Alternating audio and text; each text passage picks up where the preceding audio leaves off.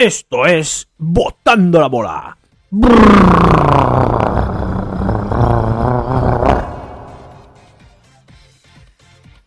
Bueno, bueno, bueno. Llegamos al vigésimo noveno programa de Botando la Bola. Y como siempre, conmigo, el gran Joan Mangriñán y Rubén Mano de Seda, el rey del tiro en suspensión. Vamos por partes. ¿Y cómo estás, Joan? Muy bien, Bueno, aquí estamos eh, preparados para comentar lo que ha sido la jornada en Valencia y la segunda ronda ya de, de los playoffs en nuestro querido Estados Unidos. ¿Y tú cómo estás, Rubén? Muy buenas tardes, eh, bien, encantado de estar una semana más con vosotros. Siempre está encantado, Estoy Rubén. encantado, me gusta mucho venir aquí. Y, y nada, eh, empapado de, de baloncesto porque Ah, pues. todos los días tenemos algo para ver. Sí, sí, sí, sí. sí. Estamos en el mejor momento de la temporada para disfrutar del baloncesto. Así es. Bueno, dicho los saludos y los encantados y toda la, toda la parafernalia, pasamos al menú. Al menú de siempre. Al menú de siempre, que como siempre, pues empezamos con el gran y el nostre y el queridísimo Valencia Basket, femení, masculí, el B, ¿no? Junior. ¿Qué podríamos decir? Y hablaremos del Valencia Basket, a ver cómo nos van las cosas por aquí, por la terreta. Esta semana es puede ser grande. Pues el grande, sí, señor. Y cuando acabemos de peinar la zona del Valencia Basket, pues como siempre hoy, no sé de dónde ah, engancharemos el avión o la avioneta o el globo, El de Castellón, va. el de Castellón. Y de ahí nos iremos a la NBA, USA, donde están pasando cosas y cositas y cosotas. ¿eh? Donde eh, analizaremos un poquito a- con el titular este que nos ha puesto Joan en el guion, que pone aquí, un monstruo viene a verme. Ojo, ¿eh? Yanis Antetokounmpo. Rubén. Ya están aquí. ¿Qué dice el del Plus? Ya están aquí, ¿no? De ahí pasaremos a la Paul Party de los Warriors. ¿Eh? Luego, en Phoenix, que empieza a brillar el sol, también podríamos decir, ya están Ya aquí. están aquí. ¿eh? Y luego aquí, Joan, que aquí ya se ha venido arriba, que es el no en beat, no party. Están muy bien buscados los, los títulos por Sí, parte sí, de Joan. sí, sí, sí. Muy bien, Joan, muy bien. Muy bien, muy bien. Esperemos que hoy las conferencias estén en su sitio. Luego lo veremos según la marcha, como no, igual hoy sale el Paco Totopollas este, que me la ha metido, me la ha metido otra vez aquí doblado. Eh, Pero bueno, me puedo esperar de todo. Bueno, todo lo que he dicho no servirá para nada si no está al final lo mejor. El On Kenobi. Y en el One Kenobi tendremos allí dos preguntotas o tres que serán, vamos, facilita, facilitas y regalás. Dicho esto, y como siempre, y si Darko, que es el perro, le deja a Rubén arrimarse el micrófono, empezaremos hablando del Valencia Basket, que leo y cito textualmente en el guion. El Valencia se afina, se afianza, perdón, en la tercera plaza con un colosal Dublevich que tú. Joder, te No, quiero la palabra, Rubén, también. Que destrozó la pintura de Maroban Candorra. 19 puntos, 8 rebotes, 4 asistencias para 32 de valoración y victoria por 81-76. Ahí va. Está volviendo Dubi Dubi. Se viene arriba, ¿eh? Ya lo dijo, último. ya lo dijo. Él dijo que este año se preparaba para los playoffs. Ah, pues. A ver si es verdad. Para lo importante parece que está apareciendo y yo creo que, que tenía razón. Lo que pasa es que daba miedo cuando lo dijo el, el pensar, o es muy arriesgado el pensar, el estar dejándote llevar durante la temporada para de- darlo todo al final de, de, de ella misma. Yo el otro día vi el último partido y ojo, eh. En la pintura ahí, pim pam, jugando con la cinturita y chof. Eh, Sí, sí, este está, tres, está jugando, está jugando como, como, vamos, como nos tenía acostumbrado. En defensa, bien. O sea, está en modo ascendente. Sí, sí. Pero Una es- buena sí, noticia sí. para el Una rival muy buena, muy buena. Ya lo creo. Ya lo creo. Lo que pasa es que le quita protagonismo a Mike Toby, Hmm. que también, pero bueno, eh, Dulejic, eh, no sé, a este nivel, pues no sé quién prefiero de los dos, la verdad. Pues a este nivel yo prefiero. Sí, a sí, claro, claro, Dubi, Dubi. Si yo estaba en este nivel, hostia. ¿eh? Este nivel- ¿Quién prefieres? Hombre, yo prefiero pues eh, Doblevich como pieza fundamental, que es lo que necesita Valencia también, porque al fin y al cabo eh, es más es más músculo Dubli, eh, Dublevich, perdón, y, y pues sabemos que es un poco más blando en ese aspecto, pero quiero a un Toby que pueda hacer otras cosas diferentes a las que a las que no, no suele acostumbrar pues Dubi. Bojan Dublevich. Aunque sí que es verdad que ambos tienen un buen tiro exterior, eh, puede tratar de aprovechar esos momentos eh, Mike Toby cuando está en pista de eh, tiros abiertos, incluso el pick and roll, que te diría que me gusta más el pick and roll de, De Mike Toby. de Mike Toby que el de Dublevich, pero otros muchos puntos fuertes que tiene Dublevich, como por ejemplo lo ha demostrado eh, últimamente eh, la carga de rebote. Es un jugador muy duro que, que es capaz de, de rebotear mucho ofensivamente, Pese a la altura que tiene, que no es muy alto para ser pivot. Hmm, pero sabe cómo, cómo cerrar esos rebotes defensivamente y cómo colocarse para eh, rebotear ofensivamente y, es un es muy importante eso que, que haya vuelto en el, en el momento más, más idóneo de la temporada.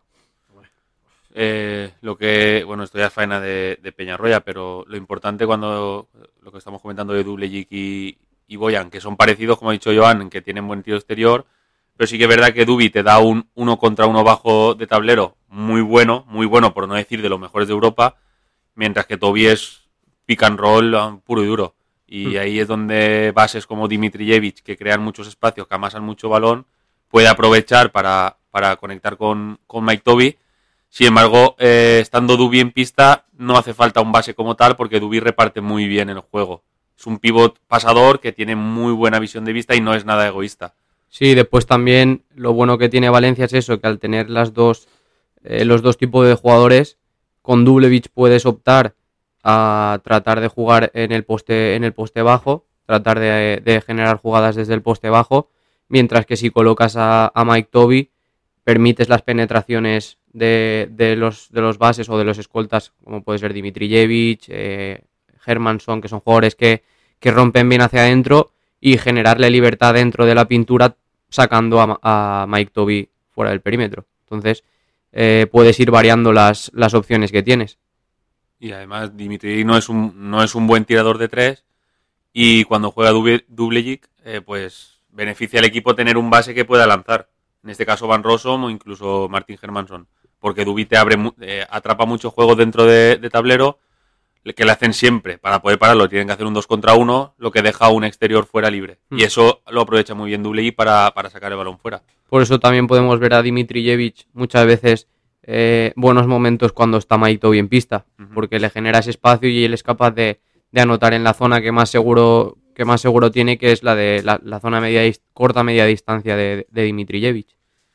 Y, y ya veremos, este, hablando ahora un poquito, hemos comentado de Dubi, pero sobre el partido contra el Moraván Andorra, que es lo que Ay, ay, ay, lo que estábamos comentando, lo que tenemos que comentar, pues nada, que el partido fue duro, fue Mm. muy duro, eh, estuvo igualado, vamos, de principio a fin, no hubo ningún momento en el que el Valencia, sí que es verdad que siempre iba por arriba el Valencia, pero eh, partido duro, parecía que poca anotación al principio, después ya se soltaron un poquito más, pero los dos equipos. No, era, era previsible que fuera un partido duro por la situación en que están los dos equipos. Eh, Andorra estaba necesitadísimo de ganar para salir del pozo, mientras que Valencia pues está tratando de, de alcanzar esa segunda plaza que ostenta el Madrid ahora mismo. Entonces, eh, por diferentes objetivos, pero eh, cada uno tenía, tenía sus motivos. Y, y podría ser esta, por ejemplo, una final de, de Eurocup. Sí, sí. El dato curioso es que el Moraván Andorra va último en la Liga ACB Mm. y tiene opciones de, de llegar a la, final, a la final de la Eurocup y si la gana jugar Euroliga. O sea, estaríamos hablando de un equipo de segunda división jugando Euroliga. Ojito, eh. Veríamos Pues, a ver qué eh, haría No sé si se habrá dado alguna vez en la historia ni... y si le interesaría la y si le- Euroliga. y si le interesaría, claro. Bueno, pues seguramente a la Euroliga no le interesaría. Porque ¿Qué le va a interesar a la Euroliga? Eh, dicho esto del partido y tal, y una cosa que salió hace tres o cuatro días, Pradilla en el quinteto de los jóvenes. Muy bien. Sí, sí. Sí, y, y más, que- y más que merecido, vamos. ¿No votasteis? ¿No votasteis? Hombre, que sí voté. Claro que votamos. Yo- cuentas diferentes. Yo voté a, a Pradilla. Yo también. Pero es que es que es más que merecido lo de Pradilla, Mm. vamos. eh, por no decir el mejor joven de la competición. También y, digo, también decir que Millán Jiménez también estuvo. Millán y Guillén Ferrando también estuvieron en las votaciones. Es más, Sí, pero- Pradilla sacó el máximo de puntuación de pivot. Y mi, bueno, Millán y Ferrando es que no podemos comparar al mismo porque no ha sido la misma cantidad de minutos que han jugado, entonces eh, por, por voto siendo justos no, no entraban en, en la votación de mucha gente por eso, aunque seas de Valencia y tal, pero, pero Pradilla sí, Pradilla ha merecido estar ahí y sí que es verdad pues que eh, el ganador tampoco es injusto, que es Joel Parra, Bueno, el, el jugador de, pues de sí, Juventud, de Badalona. merecido. Y, y es otro pues de los, de los futuros eh, jugadores de, de la selección española. Pues sí.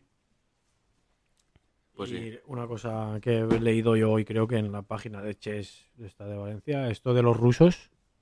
que, que claro, les han quitado la licencia Euroliga ¿Y y, ahora y ahora, se- ahora pues como que están a subasta, ¿no? Están ahí en subasta entre comillas. Están Bueno. ahí pues que Partizan quiere tener, bueno, eh, Serbia quiere tener otro equipo en Euroliga, eh, Virtus de Bolonia y Valencia Basket también la quieren y sí que es verdad que el Partizan ahora con con, con, eh, con Obradovic de entrenador, Obradovic, Obradovic, ¿no? No sé si es Obradovic, creo que es Obradovic. Ay, ay, ay. De entrenador, vamos, el, el entrenador más laureado de Europa, el Sí. que más Euroligas tiene. Eh, puntos, ¿no? Pues tienen que. Tienen una plantilla también fuerte económicamente y, y tienen papeletas pues para jugar Euroliga porque es un equipo pues pues ¿Pero cuántas histórico. vacantes hay? Eh, creo que hay dos. Sí, Obradovic. Obradovic. Creo, creo que hay dos. Y después está Valencia Basket, que yo creo que ya por méritos debería estar ahí. Y, y Virtus de Bolonia, pues porque también es un equipo histórico. Ahora mismo pues tienen otra vez dinero, eh, tienen una gran plantilla y dame- también deben estar en Euroliga. Pero bueno, esto es, como podemos ver, es la injusticia, ¿no?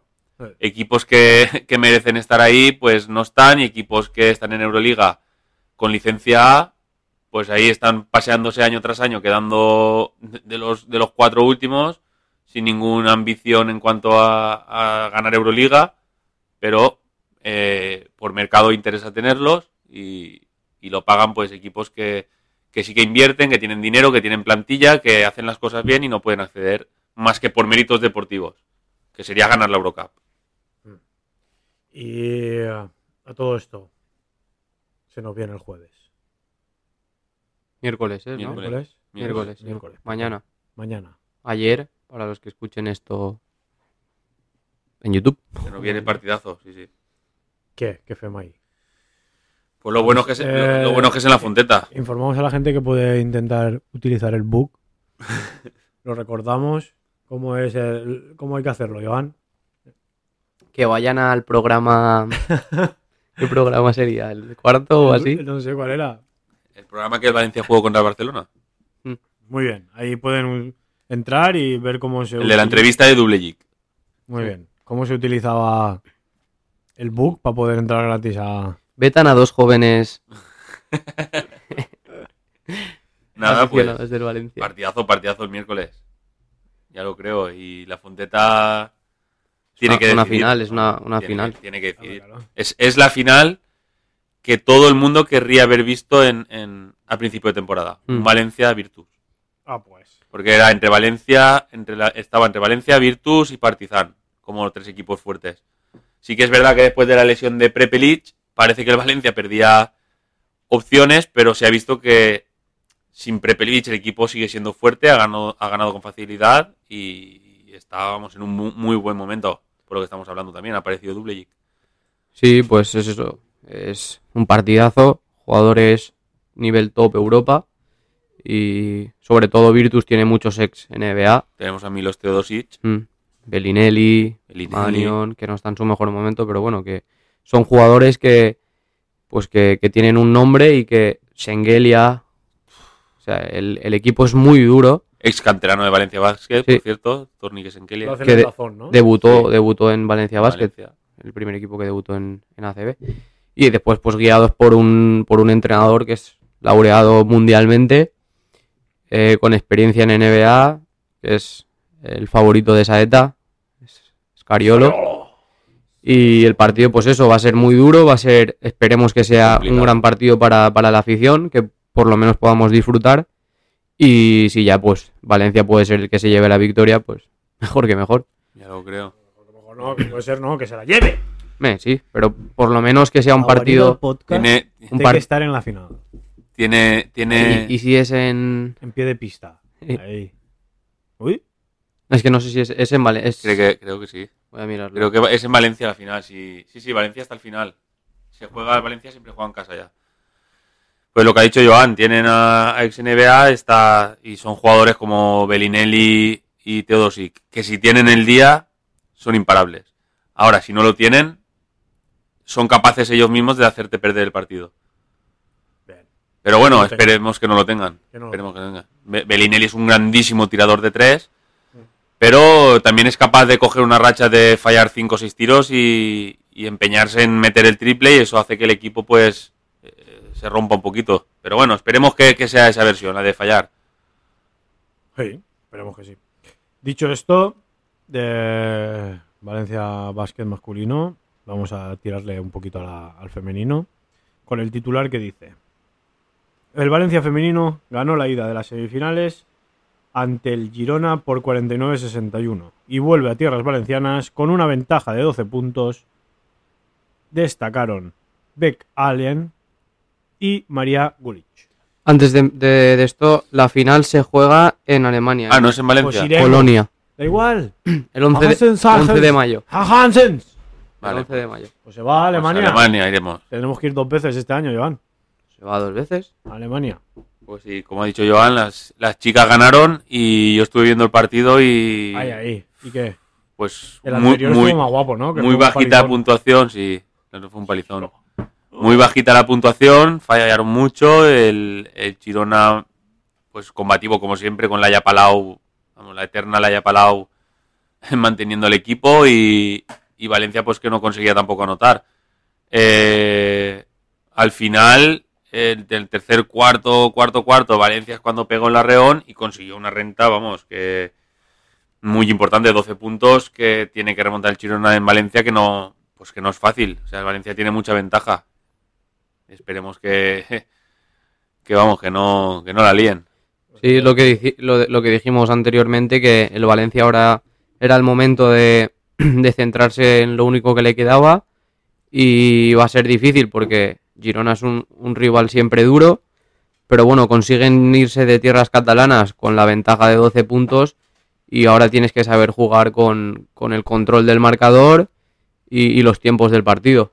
Entonces va a ser también un partido muy, muy táctico y muy estratégico eh, por parte de, del cuerpo técnico de Valencia, sobre todo, y saber en qué momentos, pues, que si un tiempo muerto por aquí, que si por allá, ya no solo lo que, se, lo que pasa dentro del parque, hay que gestionarlo desde fuera también. Hay que tener en cuenta que el año pasado no ganaron en la Copa del Rey, que se celebraba en Valencia, pues no ganó el Spar Girona. Pero bueno, esperemos que, que esta vez no, no vuelva a ocurrir.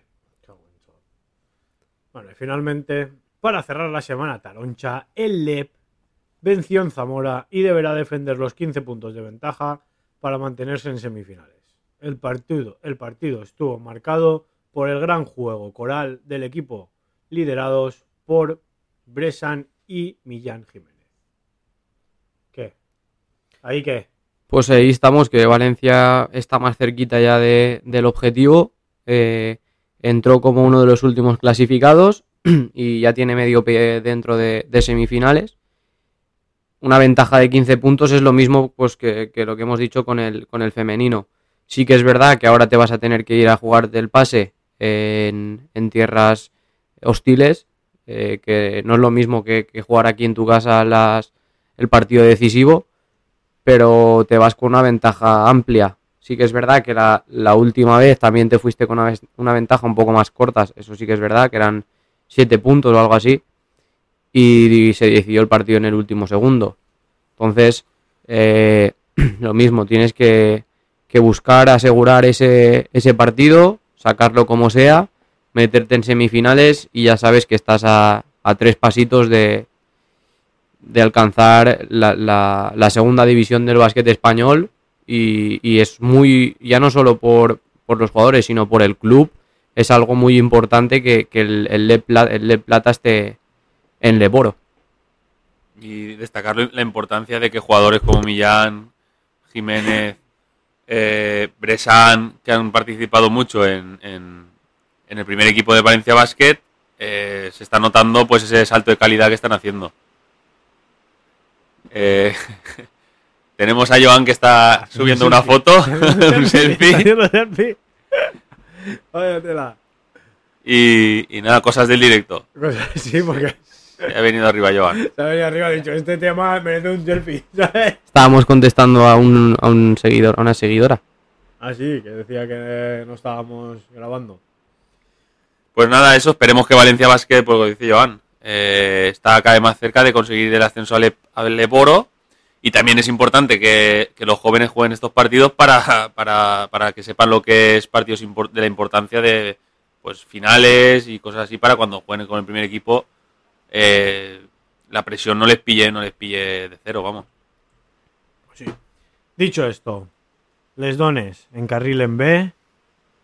El primer equipo esta semana. Vamos ahí. Esta semana clave, ya tenemos los playoffs de la liga asegurados.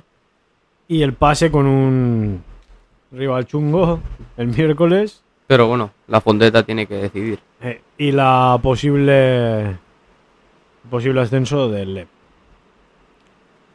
Después, aquí ya rematamos lo que al nostre gran y queridísimo Valencia se refiere. Y, como ha dicho Rubén, nos vamos al aeropuerto de Castelló. Y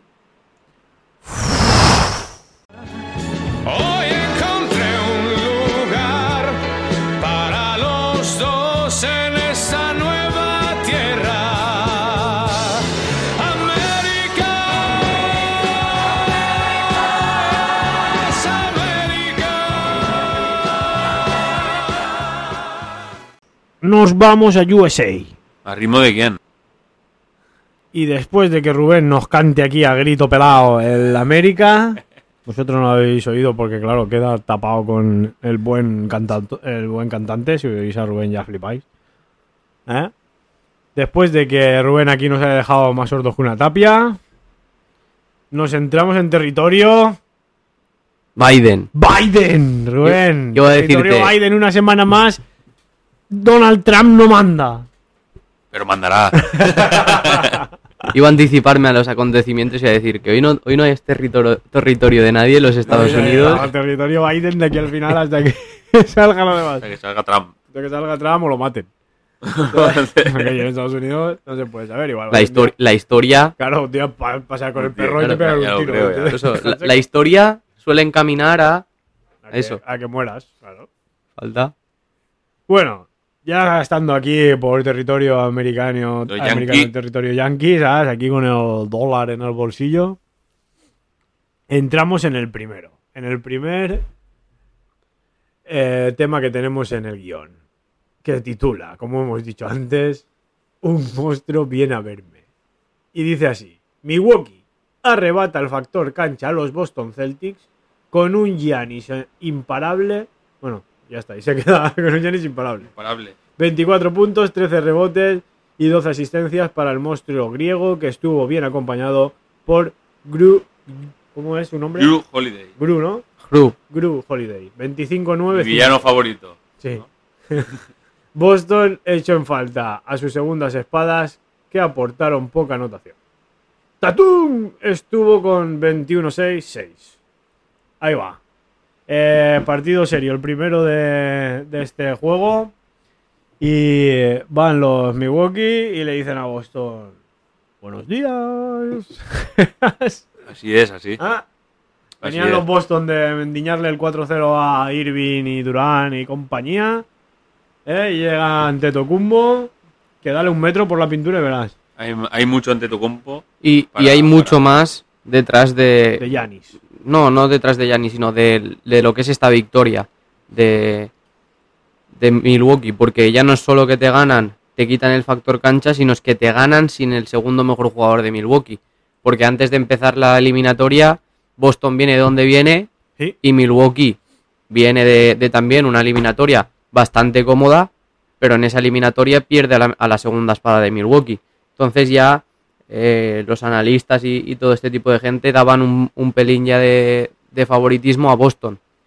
Mm. Pero ha empezado la eliminatoria y, y Giannis ha dicho que los, los actuales campeones son ellos y de momento eh, nadie se puede bajar del carro de, de Milwaukee. Es que el Antetokounmpo este ya era bastante que el tío en un metro que le dejabas entrar a la pintura ya te pasaba por encima como si fuera un avión. Y ahora va el tío y se decide también a tirar tiros. Mm. Tú, Rubén, desde allá, desde la pinchería, tira tiros ahora. Giannis Antetokounmpo. Que ahora se quiere hacer tirón. No, ya lo dijo hace un mes, creo. no hace se prodiga mes. mucho tampoco, pero bueno. Sí, pero ya hace un mes ya, dejó caer que no quiere ser un tío que corre y machaca. ¿Sabes? Solo. A ver, le- le sigue costando. Sí, pero porque- bueno, se, se mete en, en faena. O sea, que- Sí, sí, no, sí, lo ha estado trabajando. Es algo que le, le- le sigue costando, pero el, el problema es ese, que es total, es un jugador total, tanto ofensivamente, defensivamente, es capaz de rebotear, eh, coge y te hace 12 asistencias. Ocupa mucho campo. Ocupa mucho campo, brazos eternos, un físico espectacular. Y además es que no, es imparable, no, no, no te puedes poner delante. Cuando entra en, en carrera hacia canasta no lo Ah. puedes parar. No, no. Y eh, visteis la canasta esta, bueno, el highlight este de que se tira una liup, bueno, liup, que se tira al ¿Al tablero? Sí, al tablero y, vu- y vuelve y machaca y a la ñas. Sí, sí, va sobrado, va sobrado. De condiciones va sobrado. Y, Sí, y va. sí que es verdad que, pues, lo que, lo que pone aquí, fallaron las segundas espadas, eh, no apareció, no apareció Jalen Brown, poquito, eh, el mejor defensor de- del año tampoco apareció. ¿no? Mm, Smart, ¿no? Smart hizo, estuvo fallón en los tiros y... Pero bueno, eh, aún así Boston es un equipo Sí, sí, que... Esto no, no se ha acabado es aquí. que... Es que esto no... Es que fue todo en general. Porque, por ejemplo, Tatum está en un 2 de 9 en tiros de 2 y en un 33% en tiros de campo. Es un partido general malo. Al Horford está en 12 puntos. Como has dicho, eh, Marcus Smart 10 puntos y Jalen Brown, que a, priori es el que tiene que estar detrás de Tatum siempre, en anotación mínimo. Bueno, pero aún no se han visto en esta, es Boston, ¿no? Sea, ahora ya se ven en una que... A que veremos no- cómo responden. Han jugado así en crucero, ¿sabes? La primera ronda, por lo Sí, menos. A ver, muy motivados también contra Boston, Claro. contra, contra Brooklyn. Ahora falta ver si tú, el, cómo No, sale lo- Boston al siguiente partido. Lo bueno de los playoffs es esto, que llegas, juegas el primer partido, reajustas todo lo que no, no has tenido en el primer partido correctamente y el segundo partido pues puede ser totalmente diferente. Entonces es un, es un ajedrez, Mm. los playoffs. Tú mueves esta ficha, yo muevo esta, a ver cómo sale. Entonces el segundo partido puede ser totalmente di- Está distinto. Udoka ahí, está Udoka. De todas maneras, la N- en la NBA, en América, el factor cancha no es igual de importante que es aquí en, en Europa. En Europa se nota mucho más la- los ambientes caldeados de cuando juegas en casa que en América. En América mucha gente va de, de turismo a ver los partidos. Son campos muy grandes, pero imagínate con la capacidad que, que hay en esos campos, un campo así en Europa lleno. Pues son, sería una locura en, jugando en casa una final de, de Euroliga. Pero en, pues yo creo que el factor cancha es importante, pero También depende de qué afición. pero claro, no, no, afición no, no llega a ser. eh, y mira que justamente Boston es de las más calientes que hay en la, en la, en la Mm. NBA. Pero bueno, yo creo que. Bueno, y es algo, es recuperable, romper. además lo Sí, puede recuperar. Puede, romper en casa de Gana Milwaukee. uno y ya se ponen 1-1. luego- Pero sí que es verdad que ante tu compo está, da la sensación de que va no uno ni dos, o sea, tres, tres marchas por encima de todos. Boston lo que tiene que hacer es ganar hoy, que vuelven a jugar, poner el 1-1 y entonces ahí ya irte a, a Milwaukee a volver a recuperar el factor cancha. Si no, si te vas con el, bueno. Con lo- con el si te vas con el 2-0 y tienes que jugar los dos partidos en Milwaukee, se te hace cuesta arriba. ¿Se puede Ostras, hacer bola? sí, sí, eso sí que ya es complicado. Boston tiene que ganar sí o sí hoy. Tiene que salir Tatum y toda la Mm. plebe hoy. Bueno, pues de los Boston Milwaukee pasamos al Paul Party. Otra irrupción más de Jordan Poole Bueno, en, su primer, en sus primeros playoffs 31-8-9 para robar el factor cancha a los Memphis Grizzlies. Clay Thompson se encargó de anotar el tiro de la victoria con un triple y aunque falló posteriormente dos tiros libres, Yea y Morant no consiguió anotar el game winner con una bandeja. Aquí hay un fallo. Hay un fallo, ya lo sé. Estaba esperando a ver cómo lo veías. Ah, iba a decir, una bandeja. ya Morant y Jared Jackson se combinaron para 67 puntos, pero no fue suficiente para llevarse el primer encuentro. Lo, lo que es, Ojito lo que es curioso de conforme, lo que es curioso de conforme lo has leído es que has dicho Paul Party y cuando has leído el resumen has dicho Jordan Poole. ¿Eh? que el juego de palabras está en el Pool Party.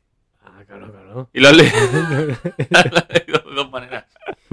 Claro, es que, a ver, es que no lo entendéis. Os lo voy a explicar para que lo entendáis. Está el inglés y el americano. Vale, Una vale. cosa es leerlo en inglés y otra en americano. No se dice. título lo lees en, en americano. Yo hago a veces, eh, eh, ¿cómo se dice? Fricteo con ingleses y americanos. Para que Eh, bien, no se bien, no, sientan- sí, eso es- me parece bien, porque no- la, la gente que nos escucha allí tiene derecho Claro, a, Imagínate que un, a sentirse en casa. uno que está ahí en Londres, pues ahora está ahí oyendo eh, Up Bowl. Joan está flipando, Joan. Ya es que no tiene, no tiene, no tiene gracia. No tiene mundo, no tiene mundo. Ya. A ver si Pues sí, ¿qué, yo. qué- ibas a decir de Yamorán? Ojo ya Morán. Ojo, ojo ya Morán, que el otro día, en los anteriores partidos sí que se vio más o menos que Memphis tenía un poco ya rodeado, pero es que el otro día ya daba una sensación de que era, dámelas a mí, ¿sabes? Sí, sí. Que ya voy yo. De Ahora- hecho, la antepenúltima jugada, que es la que pierde, que se va a cada Mm. tres allí como si Mm. estuviera loco, La lía, la lía un poquito. Esa, ya no sé si era necesaria. Aunque te digo, la última que tiene para hacer, la que hacen el jugador ese que le hacen un bloqueo en el medio campo Mm. para que entre, esa la mete siempre, ¿eh? Sí. O Mm. sea, que se alarga el plazo La para meter una de eso. O sea, que, Es una lástima porque que- era, que era fácil, que parecía fácil que le hubieran dejado hacer esa jugada. Sí. Y no es que lo hubieran dejado, es que el tío, como tiene velocidad, la- ron- sí, o sea, sí, rompe mucho. sí, sí. Pero después hay que destacar el momento estelar de, de, de Jaren Jaren Jackson. Jackson. Eh, fue, pa- fue- fue increíble, parecía, parecía Stephen Curry, parecían los papeles cambiados. Se tiró, se tiró eh, 4 o 5 alargando triples. el brazo ahí. Sí, sí. Eh, que parece que va el brazo con la pelota, ¿sabes? Se tiró 4 o 5 triples, vamos, eh, metió a, a- a Memphis en el partido. Ahí. Es el futuro de. Junto a Jamorant es el Tiene un de equipazo Memphis. y, y Bane. Eh, o sea, tiene- Sí, Mem- estu- Memphis le- tiene un equipo que, que la verdad, la verdad que para el futuro muy a tener en cuenta. ¿eh? Sí, y pues. si y si ya Morant mejora el triple, porque lo flotaban, Es que, que, yo, que a mí, a mí me, me impresionaba porque hizo un 4 de 9, un 4 de 10. Es Sí, un, sí, es, metió, metió. es un 45%, casi un 4 de 50. 11. Sí, sí. 4 de 11. Es un, es un 40% de triples. O 30. sea, un, Que un dentro de 30, lo normal que más o menos, Sí, sí, cuando sí, lo vi no. yo era un- sobre ahí. Yo era pero- para dar- el dato Sí, sí, no, sí, pero sí, pero que me- quiero decir eh, que no es que tenga, no tenía una mala, cuando le estaban flotando, no tenía una mala, una mala estadística esa noche de triples y lo flotaban, no, no entendía el por qué. Yo es que ya lo digo, cuando comentamos lo de Anthony Edwards y Jem Morant, a mí es que me cuesta, me cuesta ver a, a Morant. El lanzamiento ya estéticamente ya no me gusta. No, no tiene, no, no y, tiene- y no acaba de ser e- ese, esa eficacia. Es igual que el el de lanzamiento no. el de Antetokounmpo. El de Antetokounmpo es muy lento y muy- parece que sea muy robótico, Sí, sí. muy forzado. Claro, es forzado, no es natural. No me, no, es eso lo que no, no acaba de gustarme de, de él. Pues Sí. lo matamos. Igual que es verdad que sí que No, lo matamos. tiene movimientos muy, muy buenos. Lo que pasa que también creo que peca, pues eso, de la juventud que tiene. Sí, claro, claro. y, Esa jugada- y- ya no es. Tú ves, por tres. ejemplo, a, a Luka Doncic, cuando entra a canasta, tú nunca lo vas a ver precipitado como a Jamoran, que lo ves alborotado, con Mm. botes raros. En cambio, por ejemplo, Luca tiene ese tempo de parar, que es lo que necesita ahora coger Jamoran con, con este tiempo de penetro a canasta, sé que soy muy bueno penetrando y que soy muy móvil y que tengo Pero- la, la habilidad de hacerlo, pero ta- tiene que tener ese, esa- ese- bajar un poquito las revoluciones. Sí, pero lo que yo te quiero decir es el. Si así a, esa, a esas revoluciones que lleva, casi todas las que se va a jugar contra uno, pegarse contra el cuerpo, contra dos, la mete, porque la mete. Mm. Imagínate el día que, que encima también Que sepa mejor el tiro. Sepa dosificar. Por eso lo que te digo es, tiene, tiene que empezar, pues eso, es, es joven y tiene que empezar poco a poco y ahora pues es el primer contacto con, con los playoffs, que son sus primeros playoffs. O sea que tiene que empezar pues ya a, a coger...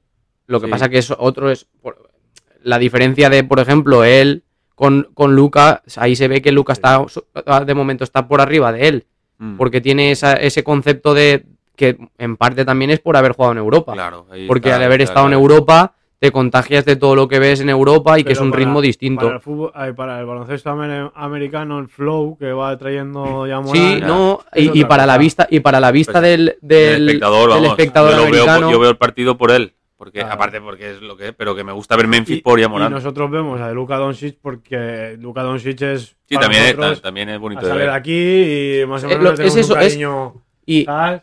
Y porque si te gusta el básquet y, y eres un poco entendido de básquet, te gusta verlo porque sabes que él está entendiendo el juego y está entendiendo lo que necesita su equipo en cada momento.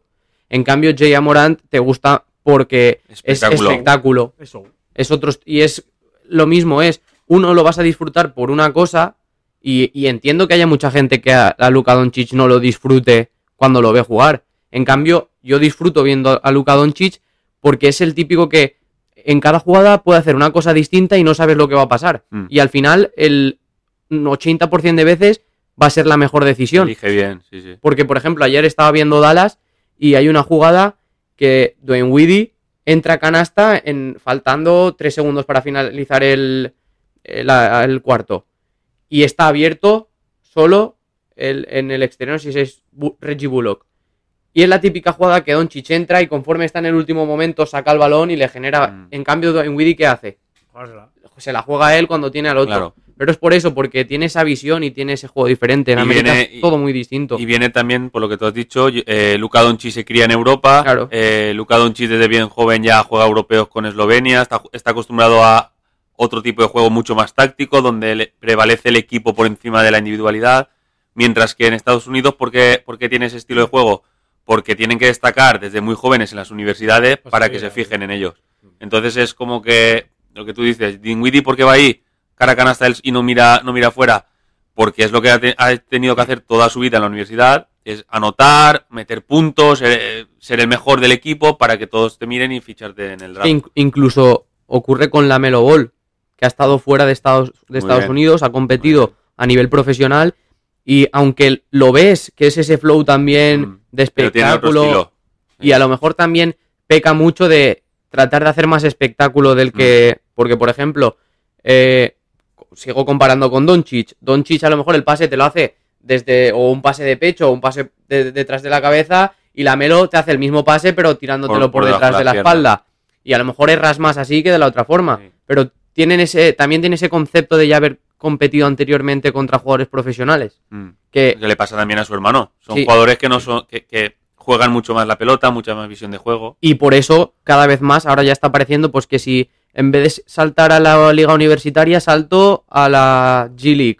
Que es, eh, aún de momento, la G League, pues no es lo mismo. Pero tú imagínate que ahora empiezan, en vez de irme a Estados Unidos, me voy a ir a Europa.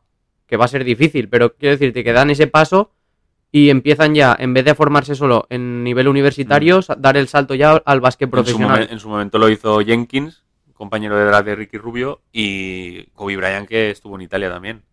O sea, pero bueno, es lo de Kobe es diferente, pero Mm. Jenkins sí que fue un caso que se vino a Europa, jugó en Europa, siendo eh, año universitario, para salir en draft en... o incluso la NBA tratar de fortalecer la, la G-League para poder tar- optar también a dar ese salto Lo que directamente. pasa es que la G-League también está encarada como Sí. eh, anotar, anotar, anotar, soltarse, porque ya vimos al Dama en, en G-League 36 puntos, 25, 20, o sea, A ver, es que no va a ser lo mismo, porque además es cambia mucho, Claro. las reglas y todo cambia mucho. Entonces, pero quiero decirte, ese primer contacto ya con el básquet profesional antes de saltar Mm. ya a la NBA.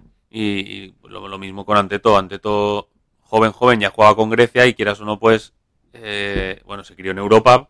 Y es que, es que igual que, Jokic, es que se está viendo, los que están saliendo últimamente para MVPs son europeos. O sea, Europa ya está pegando el paso al frente y está adelantando a Estados Unidos, porque el baloncesto ya no solo es físico, ya no solo es saltar, ya no solo es tirar. El baloncesto ahora ya engloba muchas más cosas que Europa, hoy por hoy, pues está, está por- muy por encima de Estados Unidos. Y, la prueba la tienes es que los equipos de Estados Unidos van a jugar en selecciones y padecen mucho más de lo que padecían antes. Sí, y que ya pues al final llegas a un momento en el que el físico lo puedes igualar. Más o menos Mm, más o llegas menos. a igualarlo. Mm. Sí, y porque- tienes la capacidad de, de- de esto. En cambio, eh, lo que el resto de El cosas táctico, no, no, lo, no lo trabajas al, al mismo nivel en un sitio que en el otro. Pero bueno, eso también es bueno para competiciones eh, de selecciones, pues sí. que se pueda todo igualar más. Y Jordan Poole, Pues. ¿Qué? Pues grata, ¿eh? grata sorpresa para los Warriors. vamos. Carribe, ¿eh? Carribe. Sí, sí, tienen ahí el, el relevo de, de Stephen Curry. O sea, estarán contentos. Hostia, pues ya ves. Si el, el- el que se parece más a Carry también lo tienes tú, pues ya me dirás. Sí, a ver, salvando las diferencias, eh, Jordan Poole, yo cuando lo vi la primera vez me gustó, pero era todavía el típico jugador que te gusta, que no es que te guste, sino que ves que tiene cositas, pero que no sabes si va a llegar al nivel que puede llegar o no. De hecho, el año pasado estuvo en la G League toda la temporada y este año ha sido el primer año ya compitiendo de forma más regular y que en el primer año esté haya explotado así tan rápido sus cualidades, eh, pues es lo que dices, que ya tengas a, un jugador así para tu futuro, que siga este progreso y son sus primeros playoffs y ya lleva lo menos dos, dos o tres partidos con 30 puntos. Vamos, que no están notando que hay que, re- hay que recordar que no jugó Damon Green. No. O sea que. Sí que. o sea, Bueno, sí, jugó un rato. Bueno, jugó un rato, pero que no. Sí, sí. Pero el rato que jugó, jugó muy alterado, ¿eh? Iba, iba a muerte. Pero que no, que no, que se nota que eso, eh, pues Jaren Jackson, por ejemplo, tuvo mucho, muchas más facilidades porque ¿quién lo defendía? Lo Ya, tenían difícil. También te- la sensación de este partido que me da a mí es. eh, Memphis vaciado total para ganar el partido. Sí, sí, sí. Y no me da la misma sensación de que Warri- los Warriors se vaciaron No, total para jugar. los Warriors, este eh, partido. pero es que los Warriors tienen mucha dinamita. O sea, los si- Warriors, Si tú para ganar a los Warriors necesitas vaciarte total y aún así mm, no lo ganas. pero ahí también, pues está la experiencia de, lo- de, de Curry, de Thompson, En tu de, casa. o sea, ahí te- es, Creo. oh, no sé, me daría igual quien pasara de estas. A mí también, a mí también. Pero uf, creo que Warriors. Sí, ¿no? Y, y la veteranía que tienen. ah, Eh, creo que el padre de Yamorán se va a tener que quedar en casa en la siguiente ronda. Ah, también es verdad que lo que pone aquí, ¿eh? eh Clay Thompson mete el triple, Y sí, luego los pero después falla dos personales, que eso es... Que no se ve desde hace muchísimo tiempo. Que Clay Thompson falle dos tiros libres seguidos es muy complicado y lo falló y le dio la opción a a Memphis de ganar el partido. No, no, claro, porque era uno arriba solo. Sí, eh. sí. O sea que, que, que Clay ganó, pero pudo perder el partido. O sea, pero bueno, lo que dices tú, eh, a mí también me da la sensación de que, de que Warriors necesita muy poco para hacer daño y Mm. Memphis necesita mucho para hacerle, muy bien para hacerle daño a, a los Warriors. Eso, si tienes algo más que decir de Yamorán. No. ¿No? ¿No quieres ponerlo más verde? No, verde, ¿no? ¿Eh? ¿Te gusta? ¿Eh? ah. ¿Cómo baila? El padre, el padre con su sombrero rojo, para que lo- todo el mundo lo vea ahí en la grada. A mí me gusta Yamorant, pero Sí. ¿Cómo baila? Rubén entra aquí, igual. Sí, claro, bailando.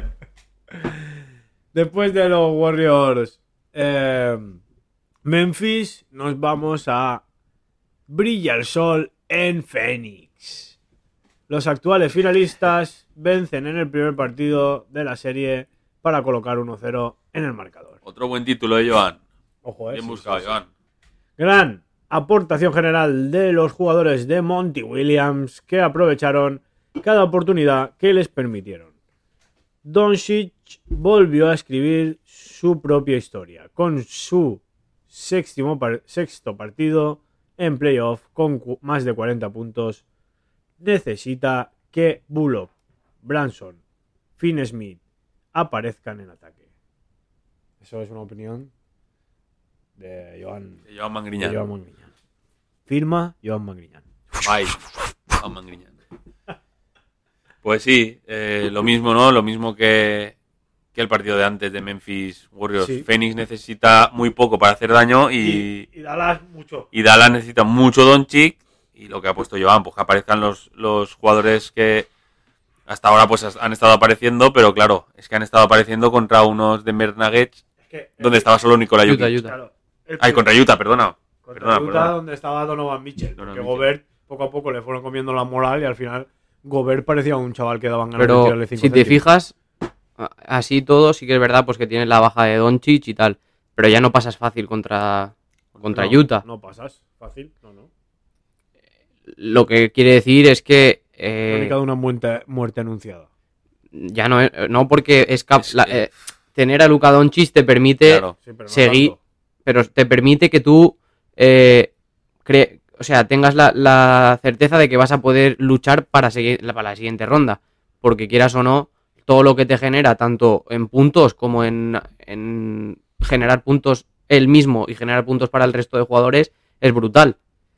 Pero es verdad, pues que eh, Dallas, si quiere optar seriamente a un campeonato, necesita un poquito más Sí, necesita que. Mark Cuban eh, Pero a bueno, tomar- parece que van por el buen camino. Sí, sí. Tienen, tienen mimbres y les faltaría pues la pieza. Les falta dar con la pieza que no dan. Que serían es- que lo intentaron con Porzingis y si no fue. Les falta dar con esa pieza que, que les haga Es que a mí, nivel. cada vez que veo los partidos de Dallas, porque además Dallas es el partido que, que más veo, de hecho el de Dallas los veo siempre, es que cada equipo contra el que te enfrentas en el juego interior te domina, Mm. contra cualquier equipo. Eh, esto- eh, Es que- tienen a de Andre, de Andre Ayton que pues, Y si no está de Andre Ayton, Ya. está Jabal Magui, que, que pues que te, Jabal te Magui te dominan co- la zona. No, no puede ser que contra todos los equipos que, que juegues, cada posesión normalmente te tengan segundas oportunidades. Sí. Que de Andre Ayton pueda hacer lo que quiera en la pintura, que no tenga, no tienen, na- no eh, nada. tenga ganchos, ganchitos fáciles a, a dos metros de canasta. Eh, Dallas desde ya hace mucho tiempo, desde la llegada de, de Doncic, necesita un, un pivot claro que pueda acompañarle, porque sí, Dwight Powell aporta lo que aporta, pero se queda Sí, corto. ficha- ficharon a Porzingis, pero que Porzingis no es un pivot Claro. como tal. Porzingis Porzingis, no es un... alero muy, muy, muy, muy alto. Hmm. Entonces, Necesitas un Vucevic mm, que apareció, un, incluso un Domantas Sabonis, que es un tío que te promedia pues sí. 13, Pues 15 sí. rebotes por partido. Jugadores así, que sean capaces de, Balanchunas. incluso un Rudy Gobert, que Mm. te aporta defensa. No creo. Rudy Gobert no Si te das cuenta, estamos hablando de jugadores europeos. No, no estamos hablando ya ni de pivots incluso, incluso en Wells. incluso en beat, incluso en beat, que dicen que, que, va a que quiere nacionalizarse francés. Sí que es verdad, sí. O sea, que ya sería Oh. otro. En, en beat, pues se ve que tiene alguna raíz y quiere eh, naciona- nacionalizarse francés. O sea, quiere, ser- quiere jugar, con la selección francesa. ¿No? Él es camerunés, pero quiere nacionalizarse para jugar con la selección francesa. Sí, igual tendrá, tendrá algo de Claro. sangre, sangre española. ¿que No, francesa, francesa, que Francia fue hacia allí a conquistar. Da igual, pero antes iríamos nosotros. África no. Rubén, Vale, pues sí, va. desde donde se ponía el sol pues sí, va. hasta donde acababa. Territorio español. Y, y de Phoenix Suns, eh, un poquito eh, de, los pocos, de los pocos jugadores de lo que estamos hablando antes, americanos, que tiene un concepto de baloncesto europeo, que es el de Chris Paul. Un base que, que en eficiencia es de los mejores de la liga, y, pero con diferencia. Y, y lo ha demostrado en todos los equipos a los que ha ido. Ha sido capaz de mejorar el más menos de victorias y meter a los equipos en playoff. O sea, Llegó a es- Houston que no entraba y metió a. Houston en semifinales. O sea que. el IQ, el IQ, ¿no? Que dicen los. está sí. muy de moda ahora, pues el IQ de baloncestístico de, de Chris Paul es muy, muy alto. Sí, es, es que es un jugador. eh, después habrá una preguntita en la que aparece. Oy, oy, oy, Que, oy. que tiene 35 años. No, es, es- Pues es- mira, está, por. Y, y sigue dominando el baloncesto. vamos, si- 36. Si, no fuera por las lesiones, ¿qué hubiera sido de Chris Paul? Y de los equipos de Chris Paul. No, lo que yo más, más me quedo de. que hubiese sido de Chris Lakers, Paul ¿no? es si no se veta el traspaso ese de Chris Paul, porque posiblemente Chris Paul ahí tendría un anillo ya, tendría, bueno, o más de un Se anillo, ve todo, se ve todo. y, y hubiese cambiado la historia de la NBA. Pero, mira, se- no, no se permitió hacer trampas, los bugs del, de la NBA, lo, lo los cerraron. el bug debajo del puente de la NBA lo quitaron. Y eso, y después, pues lo que ha dicho, eh, Booker muy bien, de Ayton muy bien, y sobre todo aprovechando los jugadores de banquillo las oportunidades, las oportunidades que tienen, porque Cameron Johnson, eh, tirador, cada vez que recibía con espacios, anotaba. Incluso, eh, Pey- eh, no, eh, sí, Alfred Payton, incluso cuando sale, tiene sus canastas. Este partido, en verdad, es de- desde el inicio pintaba a bastos para Dallas. Yo, Pin- yo, y- estaba viendo el principio y digo, cuyón. Yo, yo he pensado lo mismo, he pensado, cada vez que lo he que como que no le va a dar a Dallas para ganar el partido, porque cada vez que atacaba a Dallas, No, no. la siguiente era canasta Ah, de, capón. de- Era a- a- se arrimaba así un poco. ¡pum! Y además, y además, y Doncic va a 45 puntos. Imagínate. Pero es que cuando lo he visto, porque se enfrenta a una defensa con uno de los mejores defensas, que es Bridges, y, y después tienes a, a Crowder, que también es un, un 3D de los que dicen en América, un tirador de tres y defensor, que se pueden ir rotando, pero lo bueno de Doncic también es que eso, que se hace fácil cambiar al defensor con los bloqueos, entonces se empareja normalmente con el que él quiere. Y Pues sí. me parece que es junto a Michael Jordan y Will Chamberlain, Oh. Cuando nombres el nombre del dios, hacen el. pero pone el eco. Para, Oh. el, el tercer jugador con más anotación en, en los playoffs.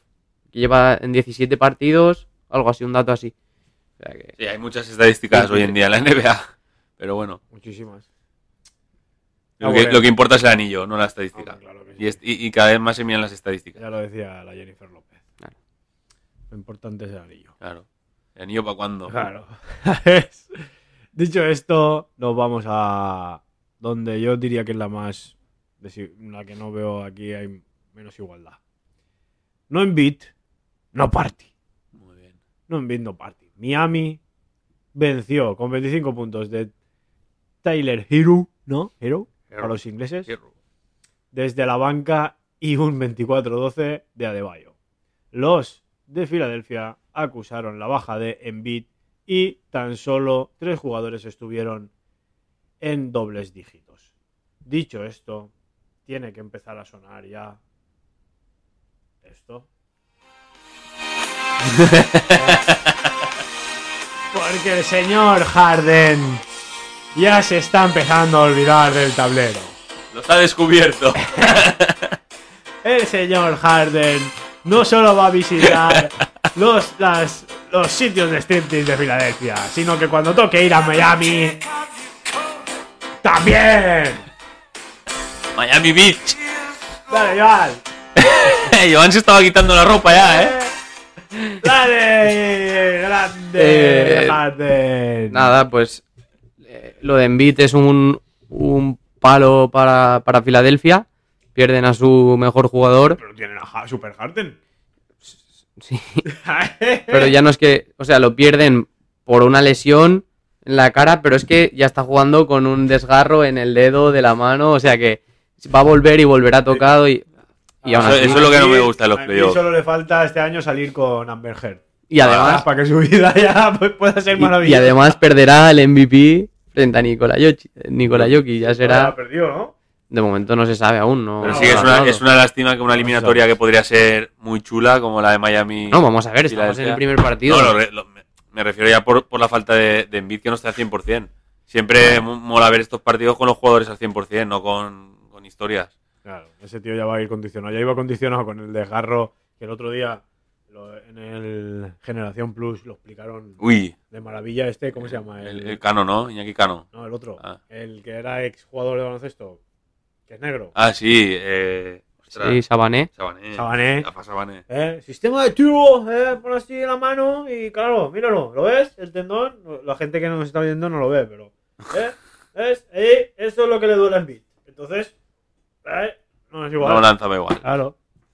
Bueno, para eso le pagan tú. Para que, para que lance, para que, lance, que para que- sufra. para que lance como sea. Que te pagan para que sufra. Estábamos Joan y yo jugando contra niños el otro día con las rodillas hechas polvo y no nos pagan nada. Pobre chaval, casi le abres la nariz a uno. En un pase sin mirar ahí a lo ya Morán. Dice ya Morán, Que vino sí. arriba. Me viene arriba y hice un lamelo bol y y ¡hala! Se lo hace en toda la boca. Pobre chaval. la vida dura, que lo sepa desde joven. No, claro que sí. Bueno, pero que se nos pasa 25 puntos de Hero, ¿eh? Mm, Y desde el banquillo. Es el mejor sexto hombre. Bueno, tampoco lo sabemos, pero posiblemente No, pero lo sea. será. Lo es, si lo ha dicho Rubén, es que lo es.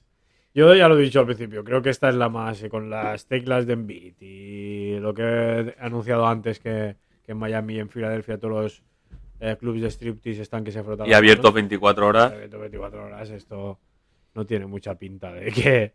Es que, a ver, ven. Miami viene de ser primera en su Es que, es conferencia. que Miami pa- está pasando un poco igual que, que como, como Phoenix. Los dos que han quedado primeros Pasan de todo. pasan están de como, como, como que, tapadito. que no, eran, no eran los importantes. Y Miami tiene un muy buen equipo, un, un bloque muy, muy fuerte. Ya no solo de titulares, que, que, que sí, tiene a Lowry, tiene a Butler, tiene a Deballo. Es que a- además en el banquillo salen dos jugadores que, como Robinson y Tyler Hero, que optan los dos, habrán anotado al sexto mejor jugador de la temporada. O sea que tener a dos jugadores que puedan optar a eso porque los dos te aportan mucho desde el banquillo.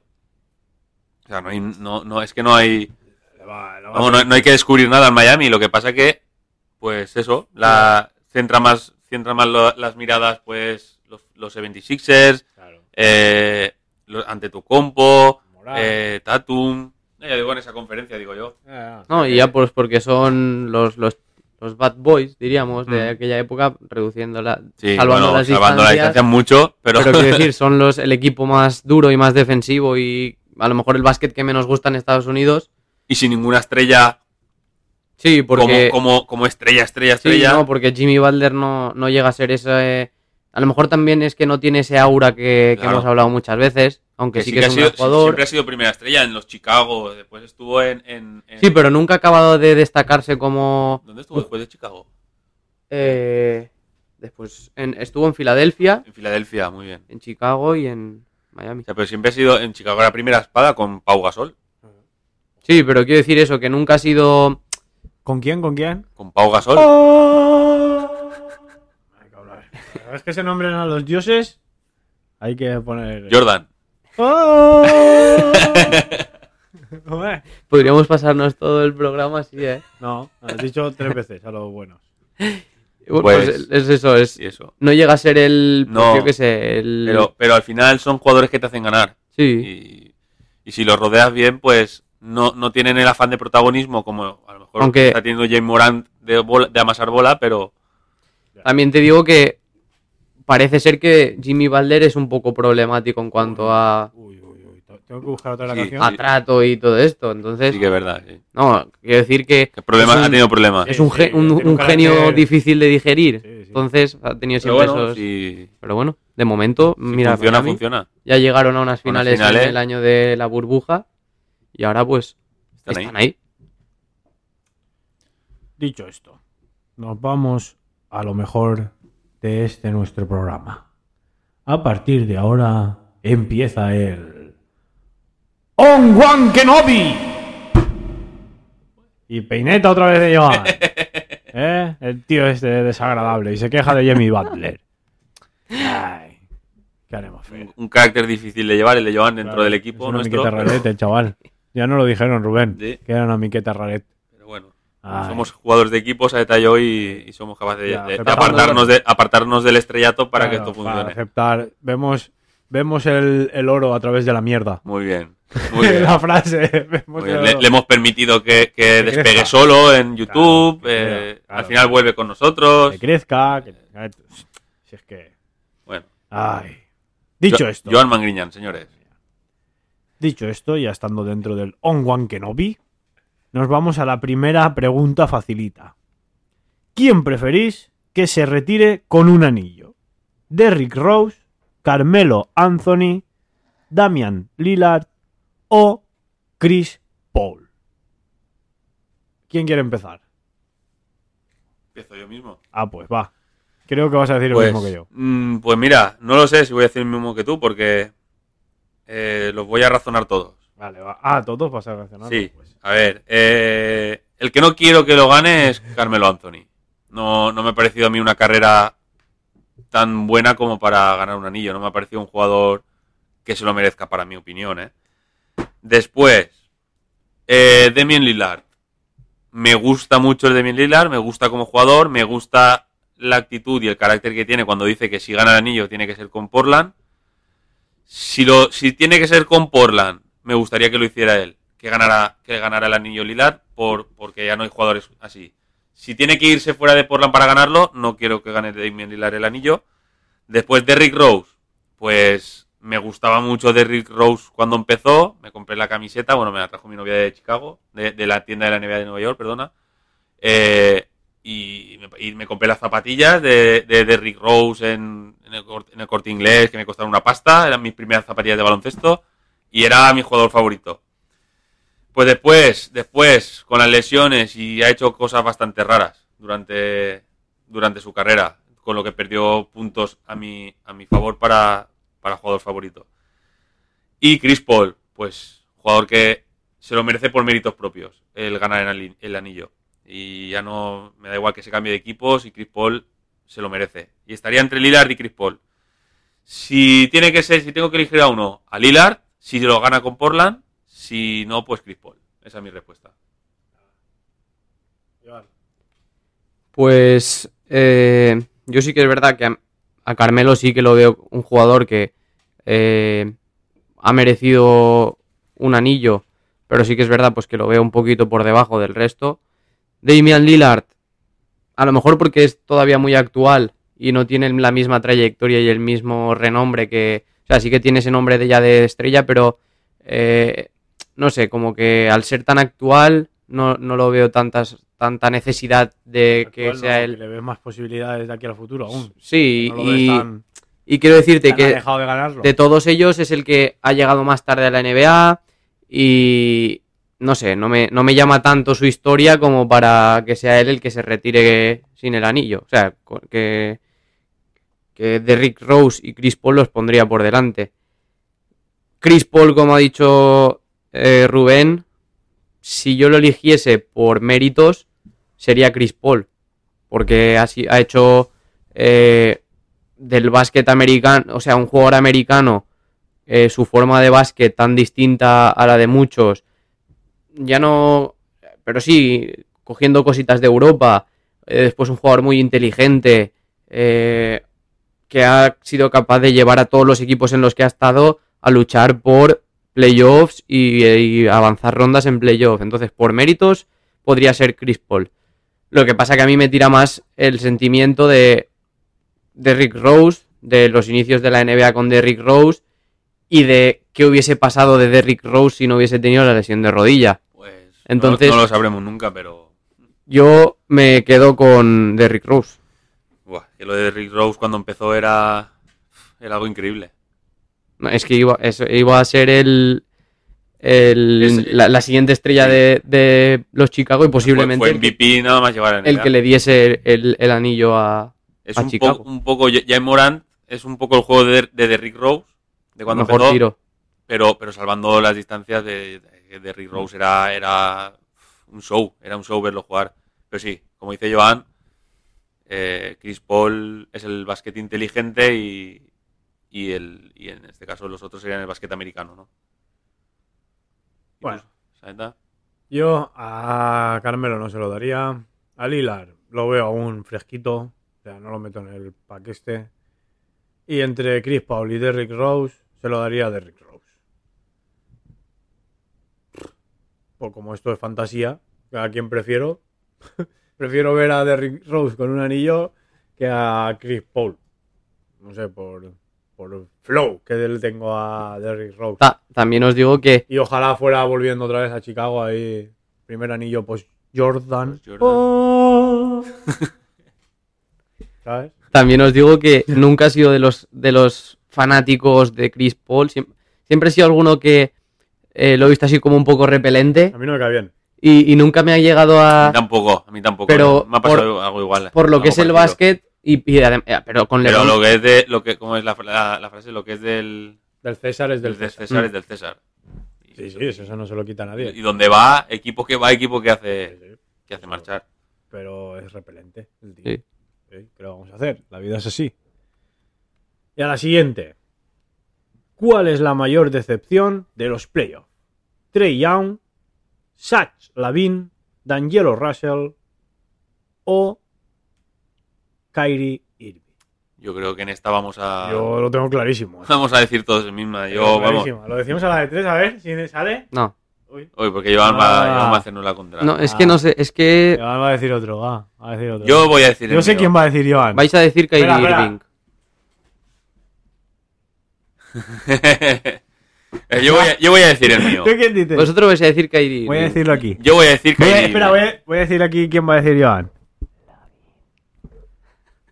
Bueno, yo digo el mío. Yo el mío es Kyrie Irving por, por, por motivos obvios. Eh, los eh, él Eres el mejor. De todos estos que has dicho, eres el mejor. eh, él, Brooklyn lo fichan para ganar la NBA. El y, y Brooklyn ha perdido 4-0. Y encima hizo, hizo un show en Boston, en Boston eh, que, sobra- que sobraba. Sobraba porque después le han hecho un 4-0 y le han callado la boca. Pero vamos. Después Eh, trae, trae Young. eh, eh, está solo en, en Atlanta. La- la envolvente. la- la han frenado y, y no ha podido responder. Zach Lavin eh, ha sido un conjunto de Chicago, no ha sido él solo. Y, y D'Angelo Russell eh, ahora mismo está por encima del Edwards. No es ninguna excepción. Él no es la primera espada del equipo. no es la primera espada, pero bueno, yo voy a Trey Young. eh, sí que es no, ¿En serio? no. O sea, Ah. Trey Young sí que es verdad que eh, ya no es solo cosa suya, sino que Miami plantea muy bien su, su eliminatoria y lo anula totalmente. Sí que es verdad, pues que si eres el jugador ese tan especial que eres, eh, tienes que, aunque te hagan esas defensas, lo que pasa es que él depende mucho de tiros de tres y muchas veces tiros muy difíciles. Entonces eso le, le- perjudica. Eh, Zach Lavin sí que decepciona un poco porque es- eres la primera estrella de, de Chicago y pasas un poco desapercibido, pero bueno. De Angelo Russell a mí sí que me decepciona bastante porque es un jugador que creo que es eh, capaz de mucho más de lo que ha hecho. Ya no, sí que es verdad que tiene jugadores por delante, pero puedes mejorar mucho esos, que no sé si son 11 puntos de media que haces en todos los playoffs. Eso sí. Pero sí que es verdad, pues que, por lo como habéis dicho, Kyrie Irving hace el primer partido, que es espectacular, de 41 puntos, pero después tienes que acompañar a tu máximo compañero, o sea, al mejor jugador de tu equipo, de una forma más digna de lo que lo haces. Que sí que es verdad que a lo mejor eh, le- le- se le achaca más porque sabes que puede dar más de sí, pero Lo fichan para ganar la NBA. Por eso te digo que no, no hay otra. a lo mejor hace 41 puntos, 20 puntos y después sí que hace uno de 10 y uno de 12 o algo así. Entonces, ¿Cuál me, es tu jugador? Eso. me quedaría con Kyrie Irving, pero personalmente me decepciona un poco de Angelo Russell. Uy, vale, pues he fallado. Yo pensaba que iba a decir Shaz Lavin. Lavin. Ahí, no te cagas ahí. Ya. Bueno, son opciones, ¿no? De colores. ¿No? ¿Y tú? Tú. Eh, Bueno, Kyrie Irving. Irving, pero vamos, vamos a ver. De los que hemos dicho, ¿quién es el mejor? ¿Quién se supone que es el mejor? No, es que lo fichan para ganar. No, pero ¿quién se no, supone no que es el otra. mejor? Irving, ¿no? Y ya no solo eso, sino de todo el, re- todo el rebomborio que tú has hecho durante todas las veces que has ido a Boston, de tal... En Boston, en show- Boston que se callen y, y que, y que Vean se acuerden de mis Si, highlights. si haces el show tienes que ganarle a Boston. Claro. Y, queda, y queda, queda, bueno, de bocaza, pero bien, ¿no? Pero si eres un bocaza y encima te callan la boca con un 4-0, pues... Pues te comes un mojón. Y, y no deja de ser un... Vamos, Kyrie Irving también da gusto verlo jugar, ¿eh? Sí, sí. Pero, Y es de lo mejor, pero ha sido la gran, Decepción. la gran decepción, sí, sí. claro. Decepción. Dicho esto, ¿cuánto le hemos tirado ya a esto? Una horita y diez minutos. Ah, pues, entonces hemos estado bien ahí. Dicho esto, A ver con qué nos sorprende hoy. ¿Qué despedida nos La de Jack? Sparrow, pero Acabamos. en audio. acabamos el programa con... Hombre, deberías hacer un homenaje al gran Johnny Depp por lo que está pasando, ¿eh? Hombre, aparte, mira, ya que estamos aquí, todo mi apoyo, ¿sabes? Todo mi apoyo al señor Johnny Depp. Pero todo, no, todo mi apoyo. Haremos un podcast de los de los de los, De lo sucedido de los Johnny juicios de, de Johnny Depp. De, de Johnny Depp, ahí lo tienes. Ahí lo tienes. Ahí está. Joan está sacando una, una foto que tiene Joan de. Ay, que tiene de, de Johnny Saeta Depp de Johnny ahí, Depp. mandando callar como el capitán Jack Sparrow. Depp en bolas. ¿Eh?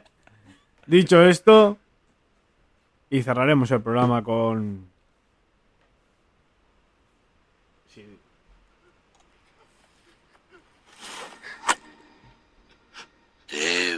a la muerte.